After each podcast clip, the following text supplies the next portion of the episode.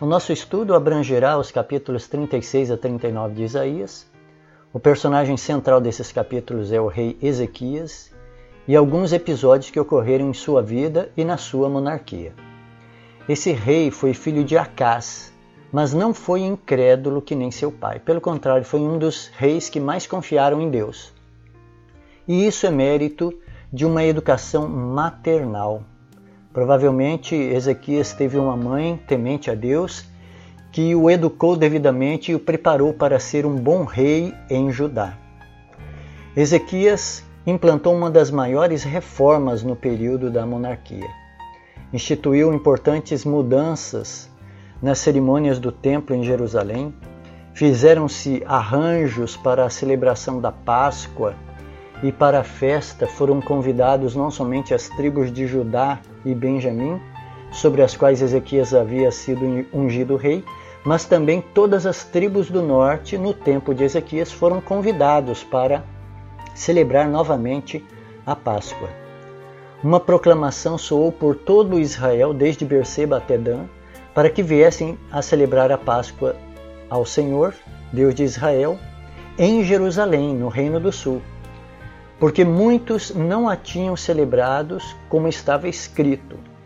Foram, pois, os correios com as cartas da mão do rei e dos seus príncipes por todo Israel, o reino do norte, e por toda Judá, o reino do sul, com o convite, abre aspas, filhos de Israel, convertei-vos ao Senhor, Deus de Abraão, Deus de Isaac e de Israel, para que se volte para aqueles que vos que escaparam e ficaram na mão dos reis da Síria não endureçais agora vossa, a vossa serviço como vossos pais. Dai a mão ao Senhor e vinde ao seu santuário que ele santificou para sempre. E servi ao Senhor vosso Deus para que o ardor da sua ira se desvie de vós. Porque em vos convertendo ao Senhor, vossos irmãos e vossos filhos acharão misericórdia perante os que levaram cativos e não tornarão a essa terra. Porque o Senhor vosso Deus é piedoso e misericordioso e não desviará de vós o seu rosto se vos converterdes a ele. Fecha aspas. Segunda Crônicas, capítulo 30, versículos 5 a 9. Esse era o convite, a carta de Ezequias para o reino do norte. E os correios enviados por Ezequias levaram a mensagem de cidade em cidade pela terra de Efraim, Manassés até Zebulon. Israel devia ter reconhecido nesse convite um apelo ao arrependimento e para que voltassem a Deus. Mas o remanescente das dez tribos, o povo que restou ali, que permaneceu mesmo durante o cativeiro assírio, que ainda ficaram habitando o território, eles não ouviram o apelo de arrependimento. Riram-se e zombaram deles. Houve uns poucos, entretanto, que alegremente atenderam e desceram até o Reino do Sul. Alguns de Asser e de Manassés e de Zebulon se humilharam e vieram a Jerusalém para celebrar a festa dos pães asmos e a Páscoa. 2 Crônicas, capítulo 30, versículo 10 a 13. A reforma que o rei Ezequias implantou foi um retorno às formas religiosas prescritas na lei, descritas ali em Êxodo e no livro de Levítico. E hoje a reforma necessária deve seguir os mesmos padrões, de se retornar ao que a palavra de Deus coloca como norma de vida. Uma reforma começa com os indivíduos de uma igreja. Não se faz reformas em grupo. As reformas ocorrem individualmente. Na época de Ezequias, as pessoas, famílias e tribos atenderam ao apelo de participarem das festas e se reconsagrarem individualmente. A nação não desceu como um todo mas aqueles que ouviram e aceitaram o convite desceram para o Reino do Sul e estiveram ali em Jerusalém. E hoje deve ser o mesmo. A reforma depende de você começar em sua vida. A reforma individual é uma adesão de cada indivíduo, cada família em buscar a comunhão diária com Deus. Frequentar os cultos, ser fiel naquilo que Deus nos pede, envolver-se com a comunidade de crentes, ler todos os dias a palavra de Deus, testemunhar e falar de Jesus às pessoas ao nosso redor. Os que estiverem vivenciando isso estarão reformando suas vidas e se preparando para a segunda vinda de Jesus. Vamos analisar o capítulo 36 de Isaías, a ameaça da invasão assíria. Esse capítulo é o relato da ascensão da Assíria na região da Síria-Palestina e a conquista de Senecaribe do Reino do Norte até as cidades do Reino do Sul. O relato do capítulo 36 é a chegada do Rabzaké. Esse é um título assírio para príncipes, embaixadores e mensageiros do rei. O Rabzaké trouxe os termos de aliança para Jerusalém, a fim de que eles aceitassem e não sofressem o cerco da guerra.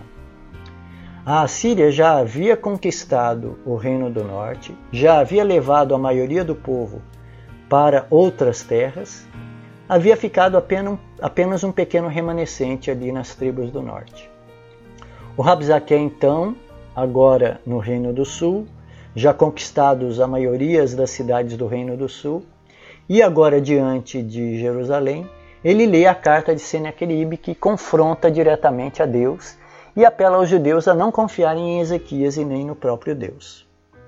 Senaqueribe era pagão, não acreditava em Yahvé e colocou o Deus dos judeus no mesmo nível dos demais deuses. Senaqueribe disse: Não deixem que Ezequias os engane, pois ele não poderá livrá-los. Não deixem que Ezequias os leve a confiar no Senhor, dizendo: O Senhor certamente nos livrará. E esta cidade não estará entregue nas mãos do rei da Síria. Não deem ouvidos a Ezequias. Isaías capítulo 36, versos 14 a 16. Se o Rabzaqué falava por Senaqueribe, Senaqueribe falava por Satanás, tentando tirar a fé do povo. Senaqueribe falava como Satanás. Hoje, essa estratégia se repete na vida de cada crente. O mundo possui seus mensageiros que trazem as ameaças ou as tentações de Satanás até nossos ouvidos. Para aqueles que estão sem emprego, Satanás envia seus mensageiros tentando convencer o crente de que ele irá passar necessidade. Ou tenta o convencer de que trabalhar no sábado é uma questão de sobrevivência. E Deus não se importaria. Para outros que sofrem com doenças ou falta de saúde, os mensageiros de Satanás vêm e dizem para confiar na medicina e não em Deus. Confiar em drogas e não nos remédios naturais de Deus. Para cada situação da nossa vida, Satanás enviará mensageiros e mensagens que pretendem tirar nossa confiança em Deus. Ou apenas fazer com que não vivamos na vontade de Deus.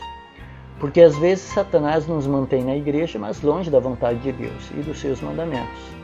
Essas são as amarras de Satanás para nos prender aos seus enganos fatais. Mas, como Ezequias, devemos dizer: sejam fortes e corajosos. Não tenham medo, nem se assustem, porque conosco está alguém que é maior do que o que está com ele. 2 Crônicas, capítulo 32, verso 7. Mesmo confiando em Deus e esperando o livramento dele, Ezequias se preparou para o confronto militar. O rei fez a sua parte. O primeiro livro de Crônicas, capítulo 31, versos 1 a 8, relatam que Ezequias tapou todas as fontes de água ao redor de Jerusalém para dificultar a permanência do exército assírio no cerco da cidade. Restaurou o muro, ergueu torres, fez armas e escudos. Paulo, no Novo Testamento, usa linguagem similar, orientando ao crente para enfrentar o grande conflito. O apóstolo diz: Vistam-se com toda a armadura de Deus para poderem ficar firmes contra as ciladas as ciladas do diabo. Efésios capítulo 6, verso 11. O cristão tem uma parte a fazer no conflito com as forças do mal. Tape as fontes de oportunidades que Satanás tem em sua vida. Ele se aproxima por você por certas situações, elimine essas situações de sua vida.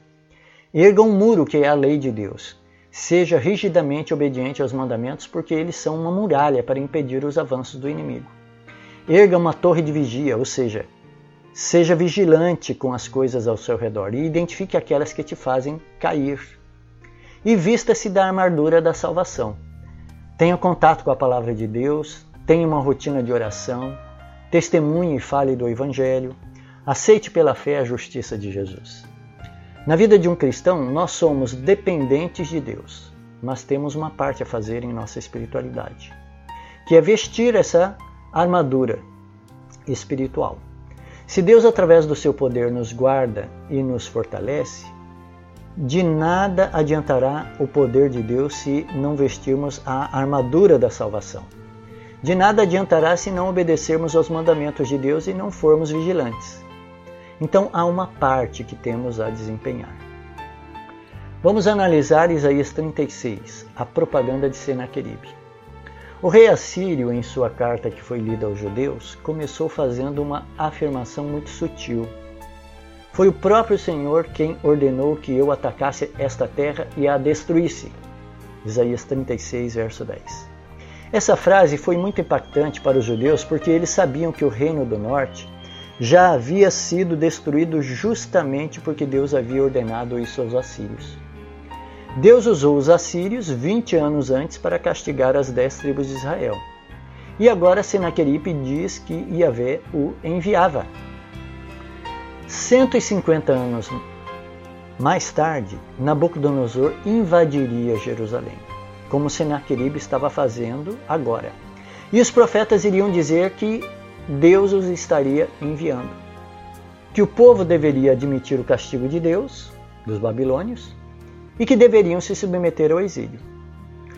Em quem confiar agora? Que Senaqueribe dizia que Yahvé estava enviando.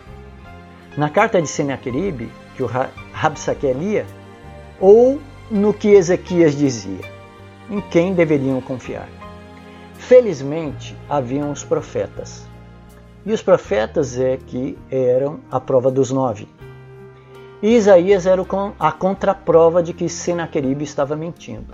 Mas o rei assírio fez uma proposta irrecusável. Façam as pazes comigo e se entreguem, então cada um comerá da sua própria videira e da sua própria figueira, e beberá a água da sua própria cisterna, até que eu venha e os leve para uma terra como a de vocês, terra de cereal e de vinho, terra de pão e de vinhas. Isaías 36, 16 e 17. Essa proposta de Senaqueribe era muito sutil e perigosa. O povo do norte, o povo de Israel, havia sido levado para essa terra e lá foram dispersos e nunca mais voltaram. O povo de Israel perdeu a sua identidade. O que existe hoje de Israel é uma miscelânea de povos e não o povo originário de Abraão. Era essa a proposta de Senaqueribe, tirar a identidade e mesclar os povos. É possível viver em paz e prosperidade com Satanás também. Mas a paz e a prosperidade que Satanás oferece só gera doença, tristeza e morte. Mas devemos procurar fazer as pazes com Deus. A Bíblia diz: Justificados mediante a fé, temos paz com Deus. Romanos capítulo 5, verso 1. Senaqueribe foi muito arrogante e irreverente. Ele disse: Não deixem que Ezequias os engane, dizendo: O Senhor nos livrará. Será que os deuses das nações puderam livrar cada um da sua terra das mãos do rei da Síria? Isaías 36, verso 18. Senaqueribe foi ousado e desrespeitoso. Ele tentava destruir a fé dos judeus em, ali em Jerusalém. Tentava fazer aquele povo desconfiar de Deus e do seu poder. Não é diferente hoje. Todas as situações da vida e deste mundo tentam destruir nossa fé em Deus, na palavra de Deus e em seus conselhos.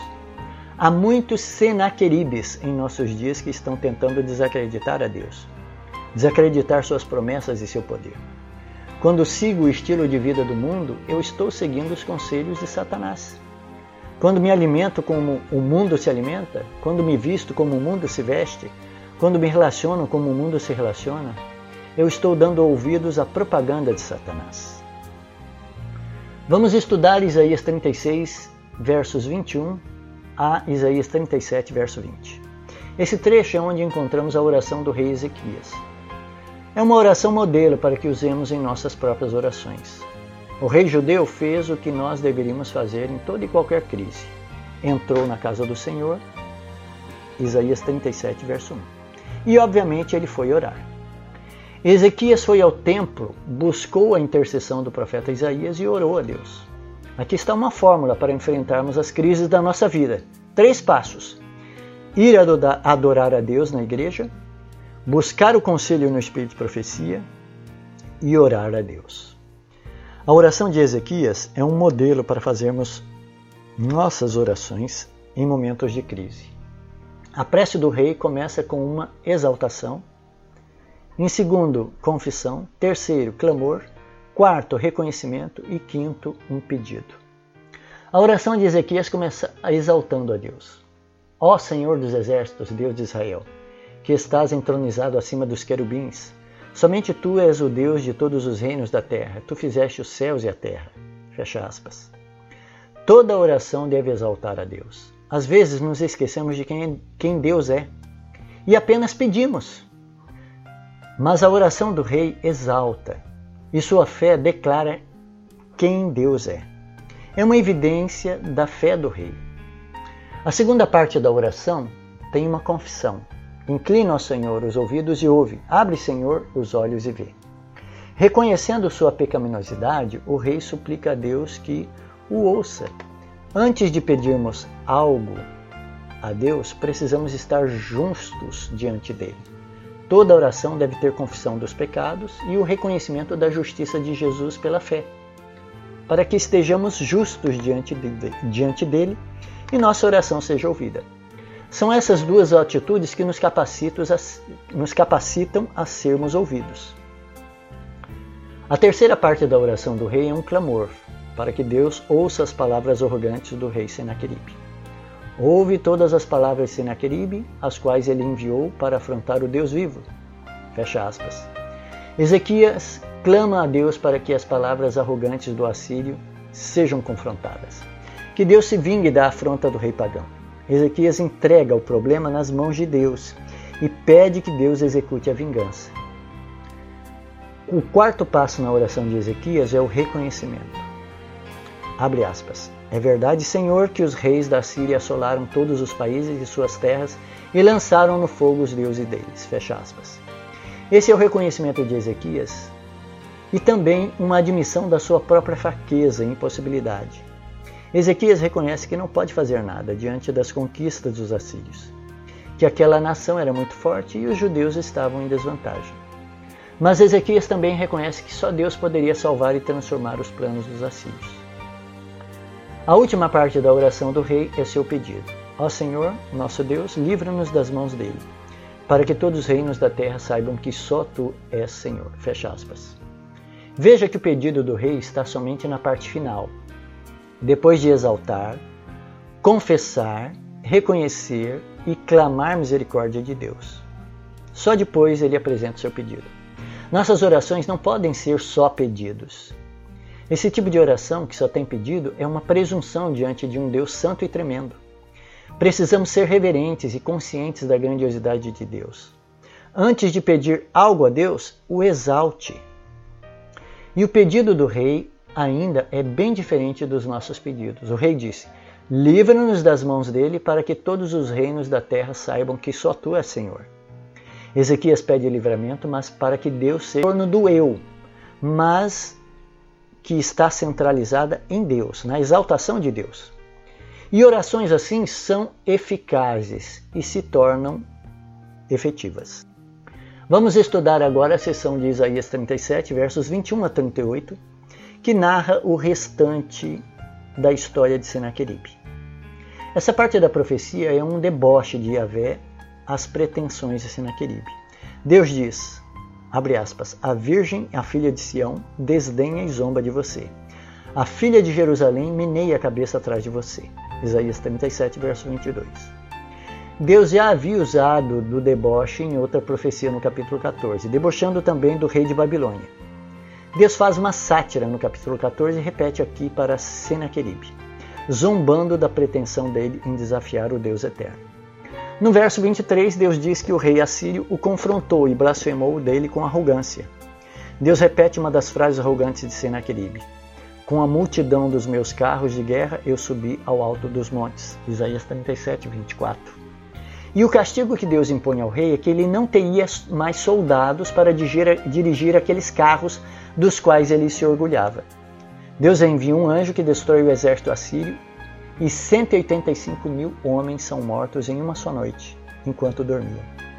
Essa foi uma resposta à pretensão de Senaqueribe que havia dito aos judeus em tom de zombaria, Comprometa-se com meu senhor, o rei da Síria, e eu lhe darei dois mil cavalos, se você puder achar cavaleiros para montá-los. Isaías 36, verso 8. O Rabzaque de Senaqueribe zombou de Ezequias dizendo que não havia dois mil soldados em Judá.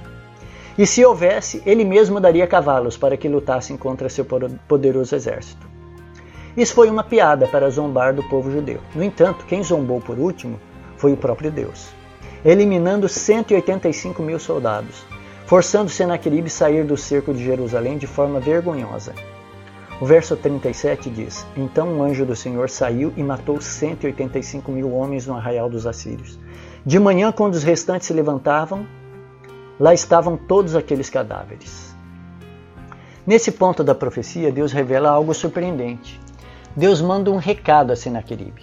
Abre aspas. Você não ouviu que há muito tempo eu sou o Senhor e determinei essas coisas e que já desde os dias remotos eu tinha planejado? Agora eu as faço acontecer. Eu quis que você reduzisse a montões de ruínas as cidades fortificadas. Fecha aspas. Isaías 37, verso 26. Deus havia dado força a Senaqueribe para que ele castigasse as nações, inclusive a Israel. Deus havia planejado isso, mas o rei havia arrogado isso a si mesmo e foi castigado por essa arrogância. Deus ameaça então ao rei dizendo: Eu sei onde você está Conheço o seu sair e o seu entrar, e o seu furor contra mim. Por causa do seu furor, a arrogância subiu até os meus ouvidos. Eis que eu porei o meu anzol no seu nariz e o meu freio na sua boca e farei você voltar pelo caminho de onde veio. Isaías 37, verso 28 e 29. E realmente Deus fez assim. Deus, como usou Senaqueribe para destruir o reino do norte, por causa da apostasia deles, agora Deus iria castigá-lo porque ele tentava fazer Jerusalém ou o Reino do Sul é, como cativo. E ele então coloca um freio e um anzol no nariz de Senaqueribe e faz ele voltar para Nínive. Deus então oferece um sinal de que isso seria cumprido. Abre aspas. E isto será por sinal para você, rei Ezequias. Neste ano se comerá o que nascer espontaneamente, e no segundo ano o que daí proceder. Mas no terceiro ano semeiem, colham, plantem vinhos e comam seus frutos. Isaías 37, 30.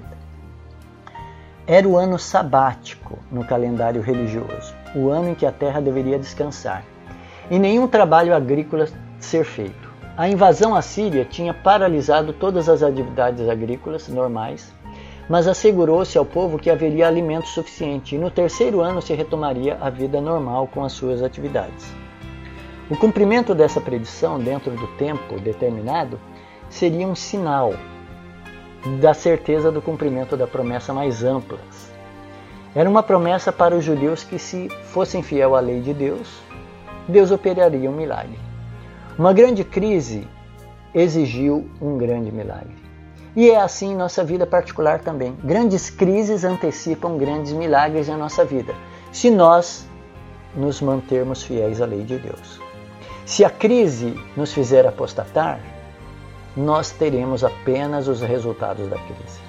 A crise na vida de Abraão trouxe um grande milagre no nascimento de Isaac.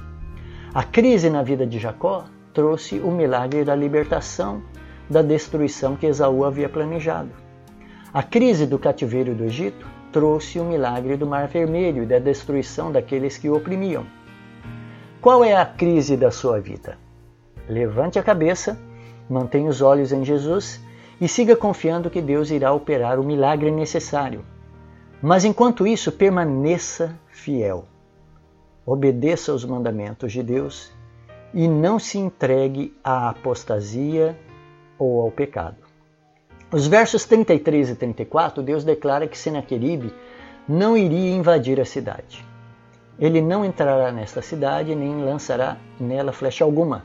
Não virá diante dela com escudo, nem destruir, construirá rampas de ataque contra ela. Pelo caminho por onde vier, por esse voltará. Mas nessa cidade não entrará. Isaías 37, verso 33 e 34. E Senaqueribe realmente não entrou em Jerusalém e voltou humilhado para Nínive. Deus havia levantado Senaqueribe para destruir o reino do norte e não o reino do sul. Mais tarde, o reino do sul se apostatou, cometeram graves pecados e Deus enviou Babilônia, Nabucodonosor. Nabucodonosor foi instrumento de Deus para castigar o reino do sul. Mas quando Nabucodonosor se rebelou contra Deus e tentou colocar eh, o seu poder acima do próprio Deus, Deus o castigou. Esse é o capítulo 4 de Daniel. Deus o castigou e o humilhou, o transmutando em um animal. E por fim, quando Babilônia, com outros reis, também se rebelaram contra Deus, Deus enviou os medo-persas, Assiro, para que castigasse Babilônia. E esse é o mecanismo de Deus sobre as nações. Ele usa quem ele quer, ele levanta quem ele quer, ele derruba quem ele quer e ele estabelece assim os seus desígnios. Por que, que Deus salvou os judeus desse exílio dos assírios, mas não livrou do exílio dos babilônicos? Como entender isso? Primeiro, por causa da fidelidade do rei e do povo né, de Ezequias e do povo. Não havia se instalado a apostasia ainda. Pelo contrário, Ezequias era um bom rei e instituiu grandes reformas. O povo estava voltado para Deus e para a verdadeira religião. Segundo, porque Deus usou o exílio babilônico para castigar e purificar o povo daquela geração futura. Não precisava de um método radical como esse no momento de Ezequias. O povo acatou as profecias e viu o livramento.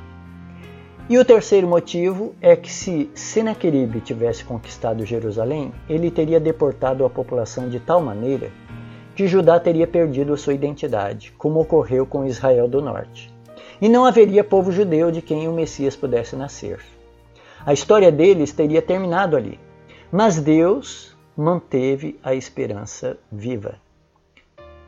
De acordo com os registros históricos de Senaqueribe, ele tomou 46 cidades fortificadas, sitiou Jerusalém e fez de Ezequias, o judeu, um prisioneiro em Jerusalém.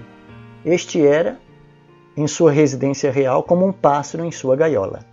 Esse é o registro que Senaqueribe fez quando ele voltou para Nínive. No entanto, apesar de ser inclinado a uma propaganda enganosa, né, como uma, extensa, uma extensão do seu imenso ego, não há textos nem quadros que afirmem que ele houvesse realmente tomado Jerusalém. Essa é uma omissão incrível, dado o implacável poder de Senaqueribe e o fato de Ezequias ter liderado uma revolta contra ele. O fato de Senaqueribe ter revestido as paredes de seu palácio sem rival com figuras esculpidas que descreviam seu cerco bem-sucedido a Laques uma das 46 cidades né, que ele tomou lá do Reino do Sul, parece ter ocorrido devido à sua necessidade de manter as aparências. Mas ele não conquistou Jerusalém e nem tomou o Reino do Sul. As 46 cidades voltaram para o poder de Ezequias depois que Senaqueribe teve a vitória, eh, depois que Deus né, imprimiu ali infligiu a ele a derrota dos 185 mil soldados mortos. Aí ele voltou para Nínive e as 46 cidades voltaram para o Reino do Sul sob o comando de Ezequias. Se não fosse pela graça de Deus, essas figuras no palácio sem rival de Senaqueribe teriam mostrado Jerusalém. Mas Deus salvou Jerusalém e salvou o Reino do Sul. Senaqueribe não contou o restante da história, mas a Bíblia contou como realmente aconteceu. Aqui uma grande lição, porque às vezes os achados arqueológicos não contam toda a verdade. Essas inscrições e imagens no Palácio Sem Rival de Senaqueribe não contavam toda a verdade. A Bíblia contou toda a verdade. Às vezes a história não é completa, e os achados arqueológicos não são completos. Mas a Bíblia, sim, é completa e conta toda a verdade. Vamos estudar Isaías capítulo 38 e 39, a doença de Ezequias. Essa história da doença de Ezequias aconteceu durante o cerco de Jerusalém por Senaqueribe. Quando veio a cura de Ezequias, os assírios ainda não haviam sofrido aquela derrota da perda dos 185 mil soldados. Você percebe que Ezequias passou por uma crise muito difícil. Sua cidade estava cercada E ele ainda estava doente, com um prognóstico de morte. O próprio Deus avisou que ele iria morrer. O relato diz que Ezequias virou o rosto para a parede e orou ao Senhor. Ó Senhor, lembra-te de que andei diante de ti com fidelidade, com o coração íntegro e fiz o que era reto aos teus olhos. E Ezequias chorou amargamente. Isaías 38, versos 2 e 3. Deus tinha um propósito com a morte de Ezequias. Deus não queria que Ezequias provocasse a crise dos babilônicos antecipadamente. Se Ezequias tivesse morrido, os mensageiros de Babilônia não teriam conhecido as riquezas e os segredos militares dos judeus. Mas Deus ouviu a oração e o choro do rei. Mesmo que o mau testemunho do rei Ezequias ocorresse, Deus poupou a vida dele. A morte de um cristão nunca é algo negativo na sua experiência. Isso porque Deus tem a solução para a morte. Pode assegurar de forma definitiva seus filhos, mesmo que para nós a morte pareça algo ruim. A revelação diz: Bem-aventurados os mortos que desde agora morrem no Senhor. Apocalipse 14, verso 13. Deus afirma que são felizes os que morrem em Jesus. Eles estão definitivamente seguros e salvos. Se Ezequias houvesse morrido, Babilônia não teria considerado invadir os judeus. Deus tinha outros planos para a nação. E os planos de Deus são os melhores que nossos planos.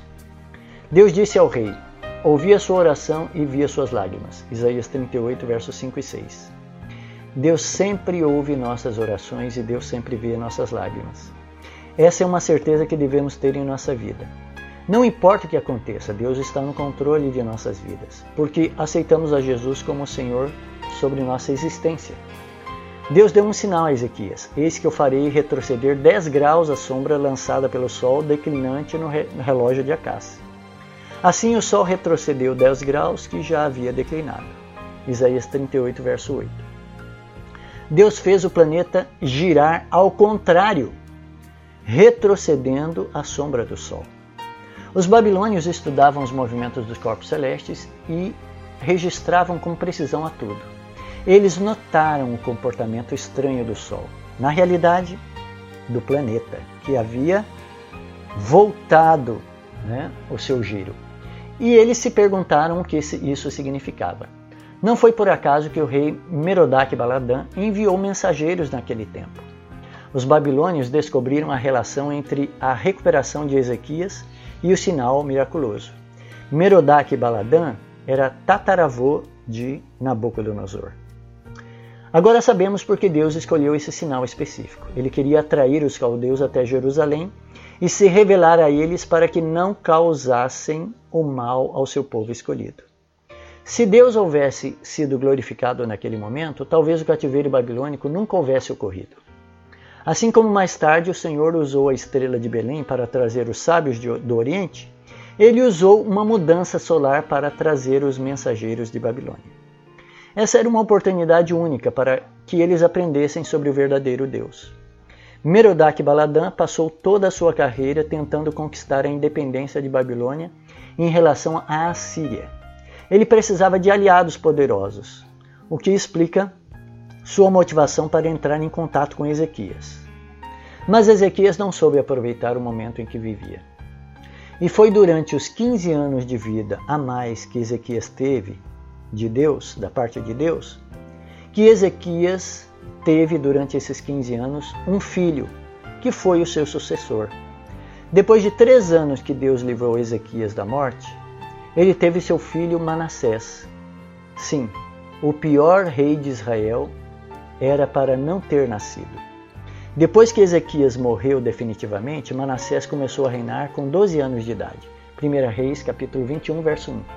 Ou seja, Manassés nasceu durante, aliás, Manassés nasceu depois da cura do rei Ezequias e do mau testemunho que ele deu aos caldeus. Vamos concluir o nosso estudo.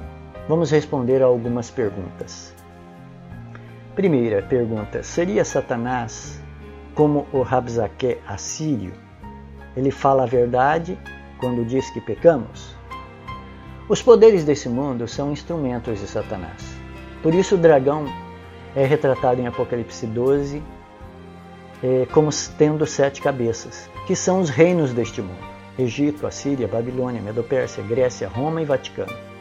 O Rabzaque assírio era a boca de Satanás naquele momento e acusou o povo judeu como o próprio Satanás faz acusando hoje nós de nossos pecados. Embora Satanás fale a verdade, pois somos pecadores, ele não está totalmente certo, porque Deus nos perdoou e nos justifica. Como Deus responde a essas acusações? Em Zacarias 3, 1 a 5, tem uma visão de Satanás acusando o sacerdote Josué de seus pecados, mas Deus diz sobre Josué: Eis que eu tirei de você a sua iniquidade, e agora vestirei você com roupas finas. E puseram um turbante limpo na cabeça dele e o vestiram. Zacarias 3, versos 4 e 5. Essa é a resposta de Deus para nós hoje também. Deus tira a nossa iniquidade e nos veste com a sua justiça. Essa visão era sobre a justificação de Josué. Aquele sacerdote era pecador, mas Deus apagou seus pecados e o cobriu com a sua justiça perfeita, a justiça de Jesus. E isso ocorre conosco também. Embora Satanás nos acuse e fale a verdade sobre nossos pecados, Deus também fala e nos declara perdoados e justos. Uma outra pergunta: qual é a nossa esperança contra essas acusações? Paulo, na carta aos crentes de Roma, afirma: agora já não existe nenhuma condenação para os que estão em Cristo Jesus. Romanos capítulo 8, verso 1. Os cristãos precisam aprender a confiar mais no que Jesus diz sobre eles, que são justos, do que confiar no que Satanás diz sobre nós, que somos pecadores. Somos pecadores justificados. Essa é a verdade. Se você não está na prática do pecado, essa é a verdade que Jesus tem para você. Você foi perdoado e justificado. Mas se você está na prática do pecado, abandone essa prática e aceite a declaração que Jesus faz sobre você e creia. Uma última pergunta: Satanás interrompe suas acusações quando somos perdoados? Apocalipse 12, 10 fala que ele é o nosso acusador. Não, ele não interrompe as acusações quando nós somos perdoados, com o objetivo de abalar a nossa fé. Ele quer que duvidemos de que somos justos e acreditemos nele que é o acusador. Qual é a natureza então da acusação de Satanás? É, a natureza de, da acusação de Satanás é olho por olho e dente por dente, ou seja, que merecemos morrer. Mas Jesus já morreu por nós.